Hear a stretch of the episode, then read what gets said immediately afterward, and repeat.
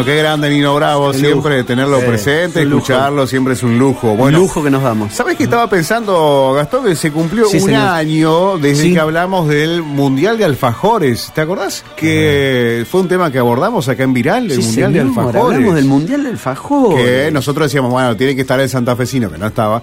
Pero, eh, y hablamos con la organización en su momento, bueno, que estaba en pleno crecimiento que tuvo una enorme, enorme repercusión y bueno, se llevó adelante este fin de semana largo en Buenos Aires el Campeonato Mundial del Alfajor. Pero vamos a hablar de una persona que ha participado de este mundial del alfajor como eh, una de las de las catadoras especialistas en el tema.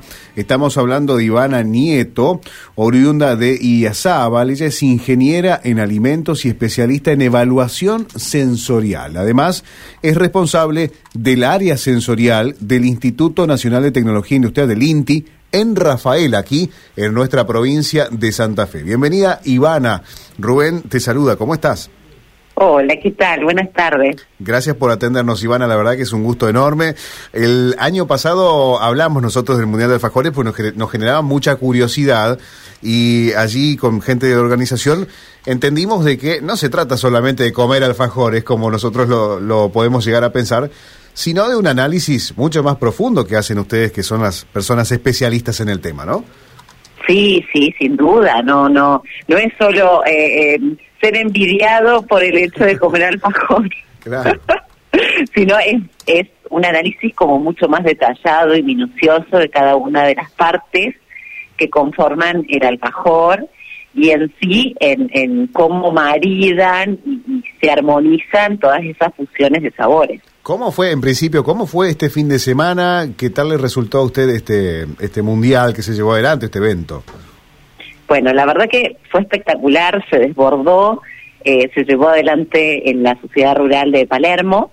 Eh, la verdad que no teníamos previsto que, concurriera tanta gente, tanta gente. La verdad que estuvimos, yo creo que alrededor de 70 mil personas, eh, por lo menos. Los primeros días ya habíamos tenido eh, 30 mil personas por día y el último día concurrieron más.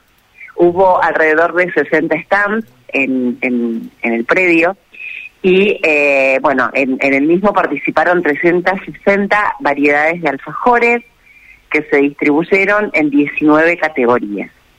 Y se llama Mundial del Alfajor porque no solo participaron productos de Argentina, sino también de otros lugares del mundo, porque así como lo escuchan, tenemos fanáticos del alfajor en otros lugares del mundo también y no solamente en los países de, que, congrega el Río de la Plata. Bueno, hay otro, eh, esto, es eh, para aquellos que tal vez no lo sabíamos, eh, otros países producen, fabrican también alfajores, es con el mismo nombre. también fabrican alfajores y fueron alrededor de, como le comento, 11, 11 países que, que estuvieron participando eh, por ejemplo, Canadá, Estados Unidos, eh, España, Perú, Ecuador, Brasil, Uruguay.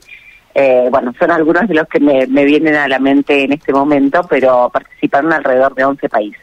Bien, ¿cómo es el trabajo del jurado? Y la verdad que es arduo, fisiológicamente eh, agotador.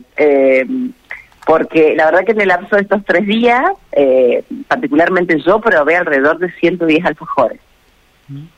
Eh, y, aunque parece algo, eh, digamos, cifras así como uno no se da una idea de la gran fatiga que produce tanto dulce y tanta, digamos, materia grasa también en la boca y tanta fatiga sensorial, digamos.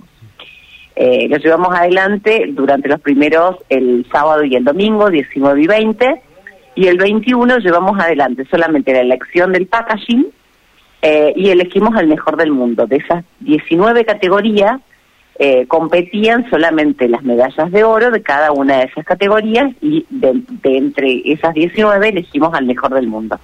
Mm. Ivana, te escuchaba decir la, cantidad de alfajores que tenés que probar eh, cuando decide probar los alfajores, ¿tenés que comerte el alfajor entero o te alcanza con probar un bocadito? Y la verdad que nosotros en realidad vos primero evaluás todo el alfajor completo, ¿no? Mm. Lo, lo, mirás, lo mirás, toda, toda, haces toda la parte de apariencia que se llama, ¿no? Toda la parte externa. Después lo cortás y evaluás, por ejemplo, así, a modo de apariencia, la distribución, por ejemplo, del relleno respecto de las galletitas, del soporte, y también de la cobertura, de acuerdo al tipo de cobertura que tengas. Evalúas todo eso y ya después te queda simplemente, bueno, evaluar la esponjosidad, el grado, digamos, de adherencia en la boca y ya todos los sabores que se desprenden del alfajor. Entonces, eh, dependiendo de, de, de cómo sea, digamos, el alfajor y lo que vos notes en ese alfajor, vas a necesitar mayor o menor cantidad de muestra, digamos, con, con dos bocaditos quizás ya es suficiente, o con un cuartito de alfajor o menos ya es suficiente, pero hay veces que como estás en duda tenés que volver a probar. Entonces, y en esa cantidad de alfajores, la verdad que se te hace un montón, te puedo asegurar que se te hace un montón de, de, comida eh, en la panza. Y te pregunto, eh, bueno, nosotros eh, los argentinos somos grandes consumidores de alfajor. Sí, sí, es increíble la cantidad de alfajores que se producen eh, en Argentina y por lo tanto si se producen es porque se consumen. Eh, de acuerdo a, los, a, algunos datos estadísticos, sabemos que se producen casi 8 millones de alfajores por día en Argentina. 8 millones por día. 8 millones por día de alfajores en Argentina y 3, por ejemplo, se producen en Uruguay, que también es una cantidad inmensa por la cantidad de habitantes que tiene Uruguay. Claro. Sí, casi un, casi un, un alfajor por cada uruguayo. Y claro. Y sí, sí es verdad que son tres millones. Y claro, sí, sí, sí, sí. Tres millones por, eh, por eh, digamos, por día en Uruguay y ocho millones en Argentina. sí, sí. Impresionante. Y bueno, lo que estás diciendo de, de, una alta calidad en, en, en, el producto, ¿no? Sí, la verdad que hubo, hubo combinaciones que realmente fueron realmente fabulosas. Eh, combinaciones de sabores eh, muy regionales, muy típicos de cada lugar. Se, evaluaron productos, por ejemplo, con dulce de guayaba, con, por ejemplo, con mistol, con algarroba, con, eh, arrope, arrope de, algarroba, arrope de, tuna. Eh, ¿Qué otra cosa? Bueno, algunos con maracuyá, con pistacho. La verdad que han sido alfajores de, de, de muy buena calidad y de y muy creativos. Eh, por supuesto que hubo las variedades del típico malplatense y del típico de maicena, que también no es muy fácil llegar a, los puntos, digamos, a, la calidad que se requiere como para ser elegidos, por supuesto, pero hubo de esos que son los clásicos, pero también hubo mezclas como fusiones muy, muy raras y muy ricas. Eh, Ivana, una de las últimas. Eh, ¿Puedo eh, no, sé si estará bien, pero puedo comparar el alfajor con las empanadas porque como que en cada región vamos encontrando una empanada diferente y que se hace obviamente de manera diferente, con un contenido diferente. ¿Se puede más o menos emparentar en la Argentina el alfajor y la empanada que en cada región vamos a encontrar diferentes alfajores? Sí, yo creo que sí, ¿eh? Yo creo que sí porque en cada lugar se encuentran diferentes materias primas y esas y las personas de esas regiones utilizan esas materias primas para distintas elaboraciones y por lo tanto eh, esos sabores son muy comunes, eh, lo cual me parece espectacular y realmente extraordinario que se revaloricen eh, esos sabores regionales de cada lugar. Eh, y es una forma también de categorizarnos en otro en otro punto y de diferenciarnos, ¿no? Así que sí, me parece increíble. Bien, una última de mi parte, Ivana. Eh, las, veces que, las veces que hablamos de este tema de los alfajores, siempre yo trato de sacar el pecho con el alfajor santafesino, porque acá tenemos con mi compañera una discusión eh, respecto de este de alfajor, si es que eh, los santafesinos decimos, no, es muy bueno o por una cuestión de que es nuestro. ¿Qué lugar le ves al alfajor santafesino dentro de ese mundial? Yo lo que creo es que a medida que vaya pasando el tiempo, van a tener que ir abriéndose esas categorías, porque hoy, por ejemplo, actualmente en este último, en este mundial que ocurrió este fin de semana, eh, el alfajor santafesino compitió junto al, al alfajor patagónico, al alfajor eh, cordobés, y yo creo que hay que valorizarlos como, como típicamente lo que son, porque no podemos comparar un alfajor cordobés con un alfajor santafesino. Ah, no.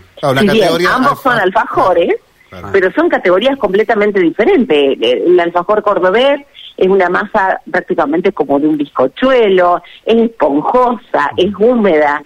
Eh, el alfajor cordobés se caracteriza por llevar una mermelada de frutas. Eh, en cambio, el, alfajor eh, santafesino es, es, es una capa prácticamente de hojaldre y que tiene un baño, un baño de azúcar por arriba, con dulce de leche. Entonces, como estar comparando peras con manzana, que si bien son frutas, son peras con manzana. Entonces, yo creo que con el paso del tiempo eh, va a ir haciéndose cada vez más específicas esas categorías. lo cual también permite valorizar mucho más, digamos, este, este producto como, como tal valorizar el alfajor santafesino, valorizar el alfajor cordobés, ¿no? Y el alfajor patagónico. Obviamente. Ivana, ahora sí la última. ¿Hubo algún alfajor raro que haya dicho, no, ¿por qué probé esto? ¿O que te ha sorprendido? sí, hubo uno, la verdad que eh, eh, honestamente me, generó como mucha intriga y me pareció muy loco eh, ese sabor que era uno de queso y guayaba. Queso y guayaba. Queso y guayaba queso y guayaba, exactamente. Y la verdad que me pareció como, como lo, lo que decíamos antes, ¿no? Un poco del tema de la regionalidad. Nosotros no estamos acostumbrados, creo, a ese tipo de fusión de sabores, por más gastronómicos quizá que podemos llegar a ser. Eh, pero honestamente ese, ese, fue un alfajor que la verdad que me, me generó como mucho impacto y no del todo agradable o por lo menos raro, raro para, para mi gusto personal, sí, para mi apreciación por lo menos. Mira que yo, digamos, estoy acostumbrada a trabajar con quesos y con dulces y demás, pero esa combinación como en un alfajor me, me chocó, digamos, honestamente me chocó. Eh, pero bueno, era de, las tapas eran de queso rallado, tenían queso rallado y el relleno era de, de dulce de guayaba. Qué, qué, extraño, pero bueno, eh, nos vamos a preparar para eh, conocer, eh, esto es lo que permite también ese mundial, ¿no? ese evento, conocer mucho más de lo que hasta ahora sabíamos y salir de nuestras, de nuestras fronteras y conocer un poco más. Así que la verdad que gracias, gracias Ivana por este tiempo y por contarnos su participación allí. Bueno, no, por favor, gracias a ustedes. Muy amable, hasta luego. Hasta luego. Adiós, hasta luego. Así despedimos a Ivana Nieto, ella es ingeniera en alimentos, especialista en evaluación sensorial, pertenece al INTI de Rafaela, es responsable del área sensorial allí en el INTI de Rafaela y estuvo como jurado el último fin de semana en el Mundial de Alfajores. Probó más mm. de 110, dijo una barbaridad la cantidad, de, la cantidad de alfajores. Bueno, 18, eh, dos minutos. Eh, me voy con una última noticia del deporte que tiene que ver con una futura contratación de Unión. Me estoy refiriendo a Nicolás Orsini, el centrodelantero de Boca.